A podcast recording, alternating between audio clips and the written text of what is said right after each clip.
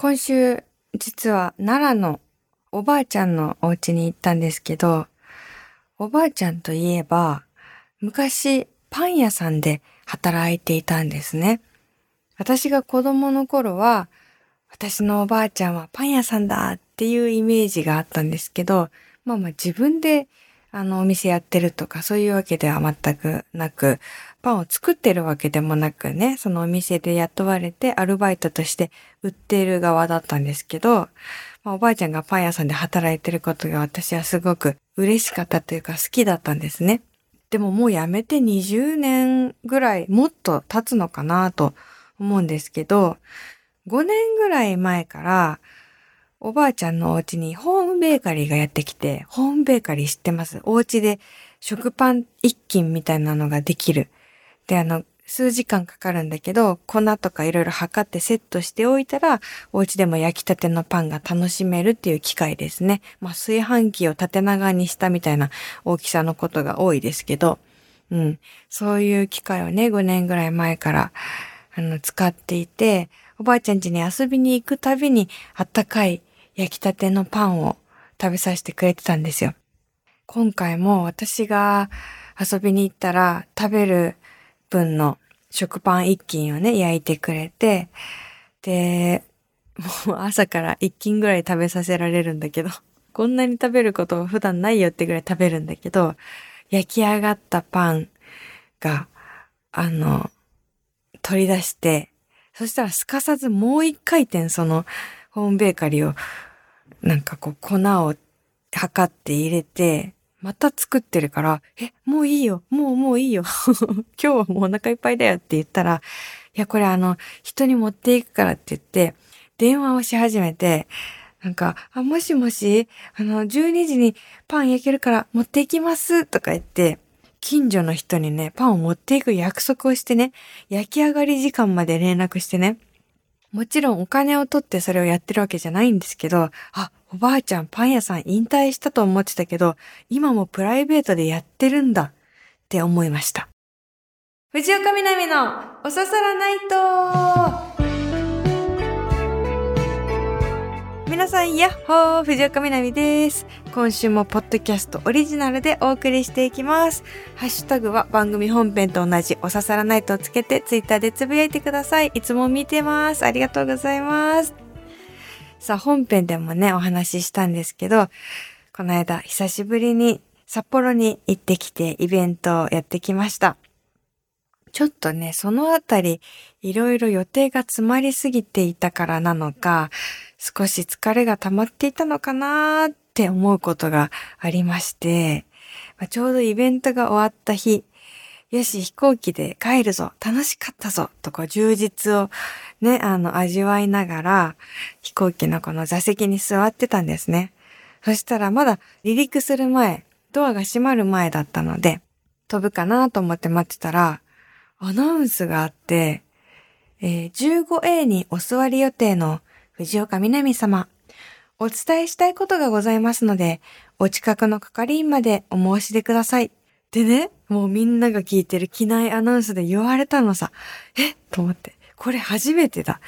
まあ、聞いたことはあったんですよ。他のお客さんが、お伝えしたいことがございますって言われてて、いつもなんだろう、お伝えしたいことってなんだろう、ちょっと秘密っぽくて、なんか羨ましいなとか思ってたんですけど、自分がこう名指しで言われるとドキッとしてさ、なんか告白されるのかなっていう、す、好きですみたいな、なんかそのお伝えしたいことって言われると、そういうドキドキ感もあって、何々って思いながら、まあ、近くの CA さんに話しかけて、あの、これ私のことなんですけど、みたいな、なんかちょっとした、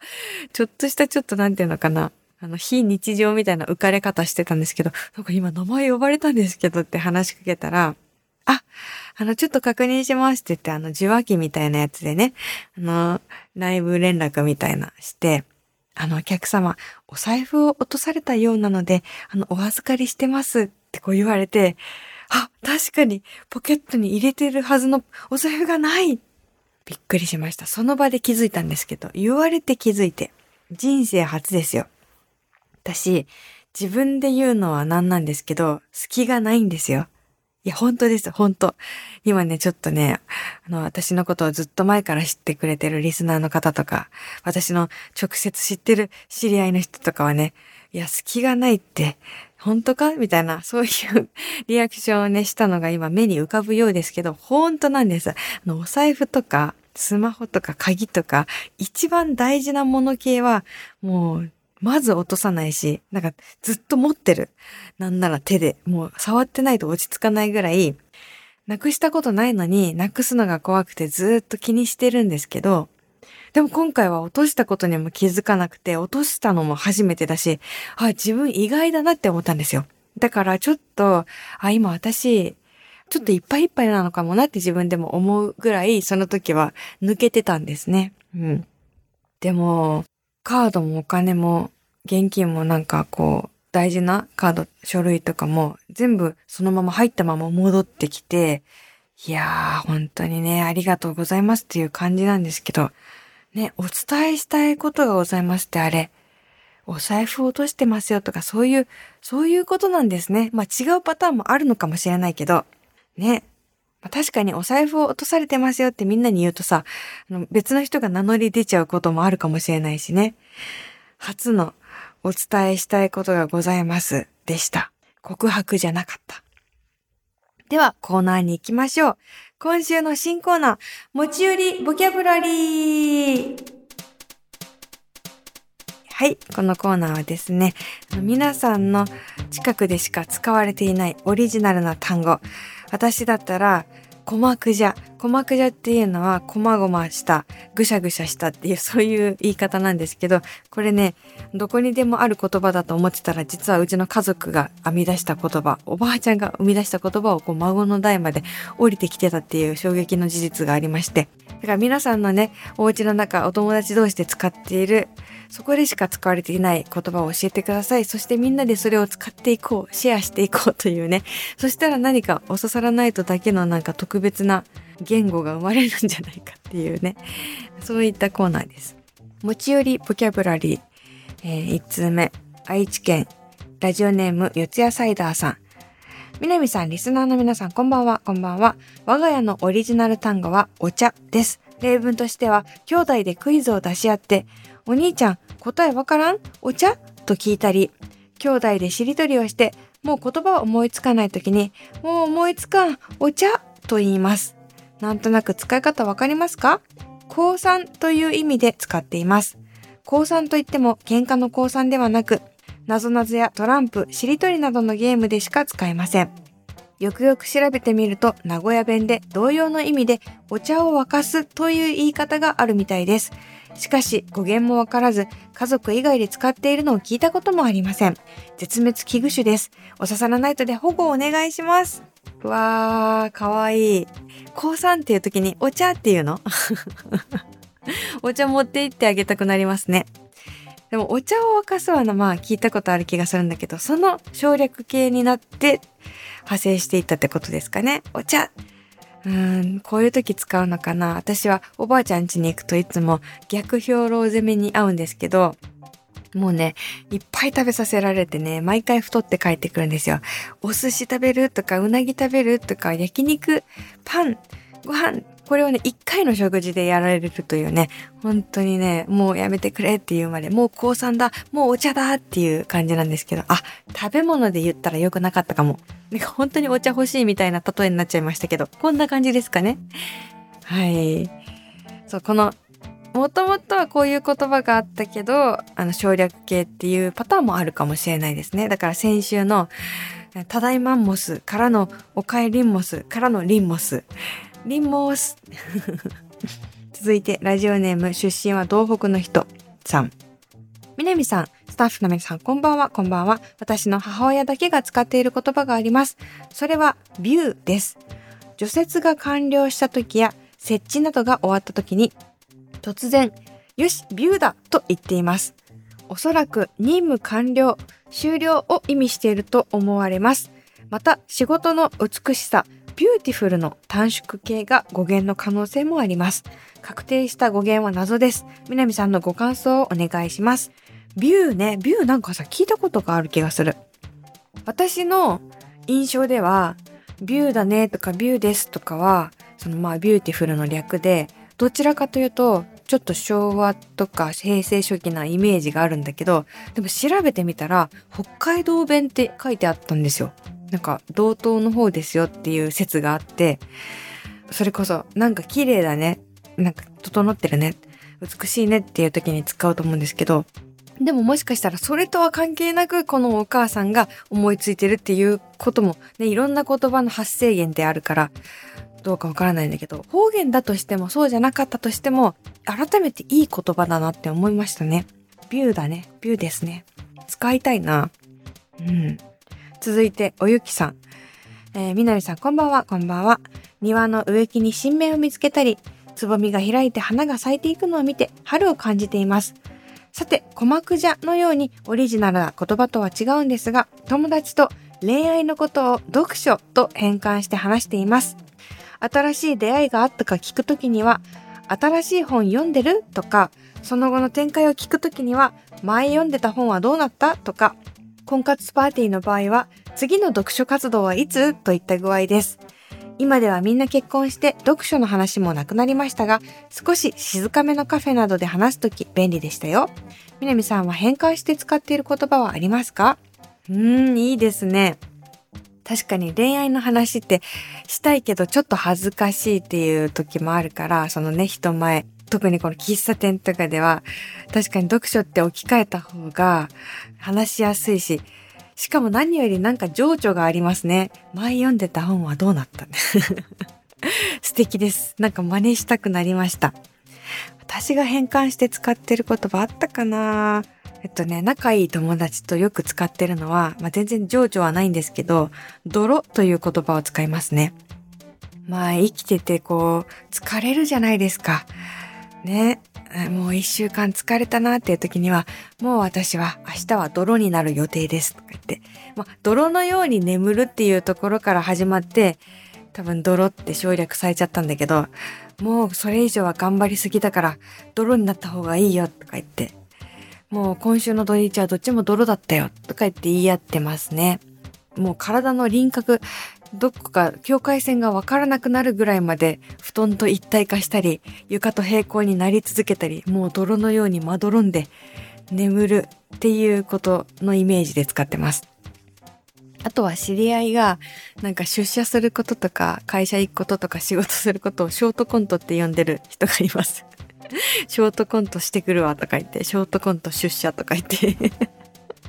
まあそうやってちょっと変換して、ちょっと心を軽くするっていうのもテクニックなのかな。どうなんだろう。皆さんが置き換えて使っている言葉もありますか？そういうのを含めて教えてもらえたら嬉しいです。今すでにいろんな言葉出てきてますね。鼓膜じゃ、リンモス、お茶、ビューだね、えー、それから、読書。この5つ全部使ってたらおささらかもしれないということです。方言もいいですね。なんか改めてこれ結構使うよって言葉があったらね、オリジナルでもいいし方言でもいいしなんかあったら教えてください。引き続きおささら言語を増やしていきましょう。続いて帰ってきたドン引き綱引き。このコーナーは、まあ、美しいエピソードというよりは惹かれてしまうかもしれない。そんなエピソードを募集するコーナーですけれども、でも本当にドン引きしてしまうのは、ちょっとあの、メールは読みづらいということで、まあ読めるぐらいのドン引きエピソードをお願いしますとお願いしたらちょうどいいのが来ましたので紹介します。ラジオネーム柔らかアルマジロさん。みなみさん、やっほー、やっほー。僕は20年くらい一人暮らしをしています。僕が実家を出るときに母がこれ体にいいからとちょっといい梅干しを持たせてくれました。その時梅干しを食べたい気分じゃなかったのでしばらく寝かせておいたのを先日冷蔵庫から発掘。梅干しって腐らないはずで未開封だったのでちょっと考えましたが開封して美味しくいただきました。南さんは賞味期限気にしますか？え、ちょっと待って。え、ちょっと待って。ちょっと待って、ちょっと待って、ちょっと待って。ちょっと待ってね。え、20年前の梅干しってことですか？え、これいけるのかな？え、自家製ってことなのか、それとももう買ったものなのかわかんないけど、でも確かに、漬物ってどうなんだろう？何年ものみたいなのあんのかな？紹興酒みたいなだったら15年とか20年とか年代によって価値が上がったりしますけど梅干しもなんかそういう世界観ありそうっちゃありそうだけどでもさちょっとその梅干しを食べたい気分じゃないのでしばらく寝かせておいたで20年。20年気分じゃなかったんだ そして20年経ってようやく木が熟した、梅干しも熟したということですね。なんかそれこそ発酵して梅酒になってそうな感じだけど まあ美味しかったなら良かったです。私ね、ずっと気にしてたんですよ。ちょっと前に、あの、45円で、ホットケーキミックス 800g 買ったんですよ。安ーと思って、これ買わなきゃ損だと思って思わず買ったんですけど、でもなんで安いのかっていうと、やっぱり賞味期限が近いからって言って、もう叩き売りされてたんですね。で、それが、ちょうど3月の頭が賞味期限で、私あれ食べれなかったなってこう、過ぎちゃったの、食べずに。ああれどうしようって思ってたんだけど、なんか勇気湧いたわ。うん。まあ物は全然違うけど、3月の頭ならまだ食べれると思うから、この20年に比べたら本当に若造だと思うので、あの、賞味期限切れたてほやほやのホットケーキを明日食べようと思いました。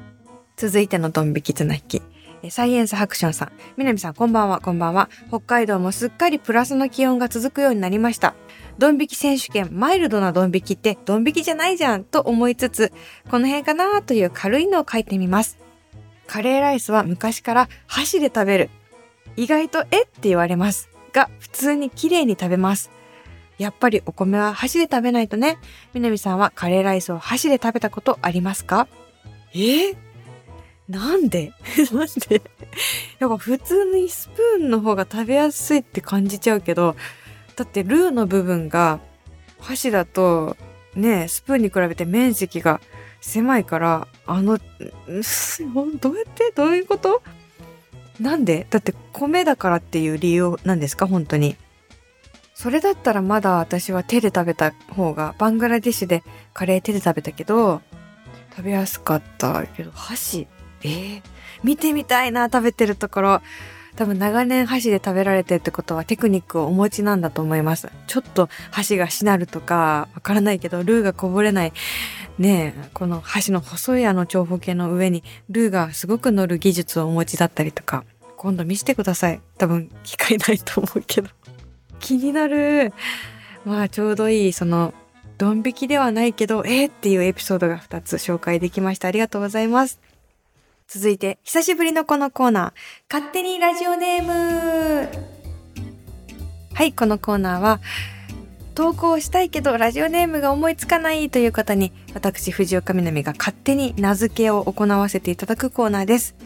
えー、ラジオネーム白黒リスナーかっこ仮の方からです。瀬田名町にお住まいです。でも白黒リスナーっていう名前もね、結構かっこいいですけどね。藤岡みなみさん、スタッフの皆さん、おささらリスナーさん、こんばんは、こんばんは、初投稿です。7、8年くらい前から聞いていましたが、仕事や生活環境の変化から、ここ数年はしばらく聞くことができませんでした。過去タイムトラベルに行っていました。人と関わることが多かった仕事から一変、今の仕事は一人での作業が多く、耳が寂しくなり、ふとラジオを聴こうと思い、おささらないとも久しぶりにタイムフリーで聞き始めました。他のリスナーさんのお話もすごく面白くて、南さんやおささらないとを通じて繋がっているような感覚で、一人の作業が賑やかになっています。改めて楽しい番組だなぁと思いました。そして、嬉しい発見。ポ、ポッドキャスト？というわけで、過去のポッドキャストも追っかけで聞き始めています。ポッドキャストで勝手にラジオネームのコーナーがあることを知り、これはうってつけだと思い投稿しました。自己紹介がてら以下参考にしてください。今年始めたこと、5年間ダイアリーを書き始めたこと、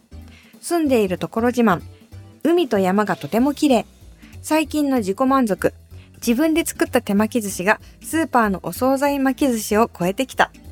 昨日の夕飯は手巻き寿司かっこ2日連続。他のリスナーさんにも認識してもらえるような覚えやすい響きのラジオネームをお願いいたします。長くなりましたが、これからも応援しています。ありがとうございます。えー、7、8年くらい前から聞いていたけど、久しぶりに聞き始めてくれたということで、これは、リンモースということですね。帰りなさい。そうですね。でも、いいなと思いました。この自己紹介がてら参考にしてくださいのこの箇条書きの。なんか抜き出す部分がすごいいいなと思って、住んでるところ自慢とか今年始めたこと、5年間ダイアリーって私ずっとやってみたいと思ってたんですよね。わかります ?5 年間ダイアリーって皆さん。だから5年分の日記がこう1ページに並ぶようになっている日記で、書いていくと、続けていくと、これが去年思ってたことだとか、同じ日付の、なんか別の年の自分の感じたことがわかるというやつですね。いいなそれこそタイムトラベルのね、ダイアリーですよね。そうかそうか、すごく手巻き寿司。手巻き寿司って言葉入れたいな今パッと浮かんだのは、まあ、手巻き寿司と5年ダイアリーで、巻き巻きダイアリーっていうのがパッと浮かんだけど、他はね、えっと、住んでるところが海と山がとても綺麗。ということは、ビューってことですよね。ビューなところに住んでるんですよね。ビューだね。じゃあ、ビュー手巻きとか、あとは、えっと、漢字4文字で、海巻き、山巻きとかどうですか？海巻き山巻き。藤岡藤巻きみたいだけど あとね、手巻き日記だと韻が踏めるけど、あ、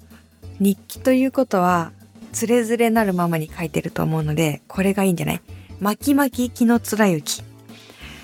ちょっと言いづらい？でもかっこよくないですか？巻き巻き気の貫雪。じゃあちょっと今言ったの中からどうですか？巻き巻きダイアリーか、ビュー手巻きか、海巻き山巻きか、手巻き日記か、巻き巻き木の貫雪。めちゃくちゃこれ並べると 早口言葉みたいだけど。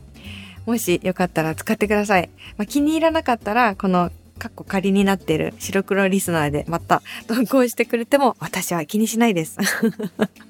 お互い気を使わずに、ね、本当に好きな名前で言ってくださいね。他の皆さんも、もしラジオネーム考えてほしいという方がいたら気軽に送ってください。続いてのコーナー、純喫茶南はい、ここでは本編で読み切れなかったお便りなどなどをまったり読んでいきます。カランコロン、いらっしゃい。今週の飲み物は、そうですね。じゃあ、え牛乳をたっぷり入れた、えー、カフェオレにします。甘いのが好きな人はね、甘くして私は今日はちょっと甘いのは入れずに飲もうかな。あったかいのを飲みます。はい。えー、1通目。ラジオネームディスコの神様さん。南さん、スタッフの皆さん、こんばんは。こんばんは。3月4日、札幌でのサイン会、本当にお疲れ様でした。ありがとうございます。私は正直心から南さんにお会いしたい気持ちでいっぱいでした。が目の前の南さんに緊張しすぎてしまい、頭が真っ白になって雑談の面積が極めて狭くなりました。私は訳もわからずお刺さらないと聞いてます、投稿してますというアピールに終始してしまい、本をゆっくり選んで買えばよかったなぁと反省でした。でも本にいただいたサインは下方級ですし、生の南さんを脳裏に焼き付けることができたのは、私の人生にとって絶大なるパワーになることは間違いありません。お子様も小さくてどうしてるんだろうと察しましたが、わざわざ札幌まで足を運んでくださり、本当にありがとうございました。とってもいい思い出になりました。これからも応援しております。ありがとうございます。そう、本編でもね、ちょっと詳しく話しましたが、この間のイベントのことですね。本当にお越しくださって皆さん、そしてね、行きたかったけど、ね、行けませんでしたとね、伝えてくださった皆さん、心の中で応援してくださった皆さん、みんなみんな本当にありがとうございました。わかります。私も、なんか会いたいなと思ってたけど、いざこう、ね、前にすると、こう、何を話していいのか、こんなこと聞いたら失礼かなとか、私もいろいろ思いながら、あ、刺さらないと聞いてくださってる。ってことはメール送ってくださってますかとか、いろいろね、こう聞いたり、案に促したりとかしつつね、はい、皆さんとね、交流を楽しみました。なんか、しどろもどろに私もなっちゃったりもしましたけど、まあ、話した内容というよりかは、こうお互いこう顔を合わせて一緒に短い時間でも過ごせたこと自体に私はすごくね、あの、嬉しかったなというふうに感じておりますよ。またこういう機会が設けられたらいいなと思います。こちらこそ私が札幌に行くのはね、もう何でもないんですよ。ヒュッと行けるんですけど、本当に近いと思ってるんですけど、皆さんこそ本当にね、雪の中、足を運んでくださりありがとうございました。続いて、ラジオネームニュー55みなみさん。みなみ様こんばんは、こんばんは。先週の札幌でのイベント行ってきました。久しぶりにみなみ様に会えて嬉しかったな。サインもありがとうございました。自分は普段あまり読書はしないのですが、今回これを機に読書をしていこうかなと思った次第です。これからも陰ながら応援しております。ありがとうございます。ね、久しぶりの方もすごくたくさんいらっしゃって嬉しかったです。パンダのうんこはいい匂いっていうね、私の去年出たエッセイの本を売ったんですけど、あの、本当におささらナイトと世界観がすごく近いので、普段本を読む習慣がないという方にこそ、もしね、おささらナイトが好きなんだったら、おすすめしたいなと思います。一本一本短いお話が35本入ってるので、本当に1本5分とかあったら読めるかな。一駅とか、夜寝る前のね、ひとときとかにおすすめなので、まだ迷ってるなという方がいたらよかったらぜひ読んでみてください。え続いて、ラジオネーム、浦和あれさん。藤岡さん、こんにちは。こんにちは。4日の札幌でのイベント、15時過ぎにお邪魔して、藤岡さんになんだかハッピーなオーラが出ていますね、と言われたものです。その時お話ししましたが、私はお刺さらないとずっと聞いてながら、投稿は一度もしたことはなく、双方向のやりとりによる温かい空気感が好きで、ラジオを聴いていながら、そこに一歩踏み込んで参加するきっかけがなかなかないまま今日まで来ていました。でもこのイベントで藤岡さんにこれをきっかけに投稿してみるなんてどう？と温かい言葉をかけていただいて思い切ってメールを送ってみました。この投稿がもし読まれたら大好きなラジオに対して抱く印象がまた少し変わったりするのかな？いずれにせよ今後もお刺さらないと聞き続けます。これからもお体を大切にこの素敵な時間をみんなに届けてください。追伸4日のイベントのおかげで岡本優也さんの本とも出会うことができました。また今私は埼玉県在住なのにちょうど帰省と重なって札幌でのイベントに参加できて縁って不思議で素敵ですね。ありがとうございました。ありがとうございます。不思議ですね、本当に。ちょうど帰省と重なって本当にいやいやいや、ありがとうございます。皆さんね。あの、たまたま札幌にいた方もいれば、いろんなところから来てくださった方、予定を調整してくださった方、本当にありがとうございます。そうなんですよね。あの、今回のおささらナイトへの投稿を、なんか見たことないラジオネーム、初めて投稿したよっていう方もね、すごく多くて、ちょっと新鮮な気持ちで読みました。ありがとうございます。本当に気軽に送ってくださいね。何か送りたいんだけど、あの、何を書けばいいのかわからないみたいな、それをそのまま送ってくれても嬉しいので、はい。ぜひぜひいつでもお待ちしております。なんかね、本当に皆さん、ハッピーな空気感でしたよ。うん。本当はね、私が皆さんにこう何かこう、なんか元気な波動を送らなきゃいけないね、パーソナリティとしての立場なのかもしれないけど、だからやっぱり皆さん側から受け取るものがやっぱ大きかったと思います。うん。すっごいね、いっぱい夢を、夢と希望をこう、リュックに詰め込んで、そしてお財布を落として帰るみたいな感じでしたけど、今でもね、胸がいっぱいですよ。うん。いつもね、イベントやってない間も、まあ、リスナーの皆さんに話しかけているという気持ちで収録してましたけど、やっぱね、また久しぶりにイベントやるとちょっと違いますね。嬉しかったです。今後ともよろしくお願いします。ではでは、お刺さらないとメール、初めての方もぜひ送ってください。宛先は、みなみアットマーク stv.jp です。前回から始まった持ち寄りボキャブラリーのコーナー、それからちょっとマイルドになったドン引き綱引きのコーナー、定番になってきた自重テクニックのコーナー、それからそうです私が偉人ですのコーナーなどなど他にもたくさんあります。もうね、雪の日にイベントに来てくださった皆さんは私からしたら本当に全員偉人だと思います。ありがとうございます。来なかったから偉人じゃないとかそういうわけではないですからね、全く。はい。もう皆さんは生きてるだけで偉人です。私も。私もまた偉人です。うん。はい。というわけで、南アットマーク stv.jp 送ってくださいね。そういえばね、今日ね、ラジオネームおゆきさん、あの、恋愛のことを読書に置き換えて話すというね、メールでしたけど、おゆきさんからはね、お手紙の、お手紙もいただいていまして、手書きのね、温かいメッセージありがとうございます。染みました。届いております。というわけで、なんかね、おささらナイトのリスナーさんってやっぱ本当にいろんな人がいてそれがいいところだなぁと思いつつでももし友達だったとしてもすごく仲良くなっていただろうなという人ばっかりですね。勝手に私が思ってるだけかもしれないけど。うん、あとは、まあこれ言うとちょっと失礼かもしれないんですけど、全然違うけど、どこかしらで私と似てる人が多いんじゃないか手にね、思ってます。一緒にするなよって今声が聞こえてきました。だけど、なんかどこかしらで繋がっている、そういうね、おささらリスナーたちなんじゃないかなと勝手に思っております。これからもおささらないとよろしくお願いいたします。なんかね、耳寄り情報とかね、そういうことをお伝えできるか、お伝えできないと思うんですけど、どちらかというと、意味もない、価値もない、だけどしみじみと良いみたいな瞬間をね、これからもシェアしていける場所であれたらいいなというふうに思っておりますので、よろしくお願いします。来週からも、今週からも、今日も皆さんにしみじみとなんかいいなということが起こります。かっこ予言ということで、来週もまたこの場所でお会いしましょう。お相手は藤岡みなみでした。またねー。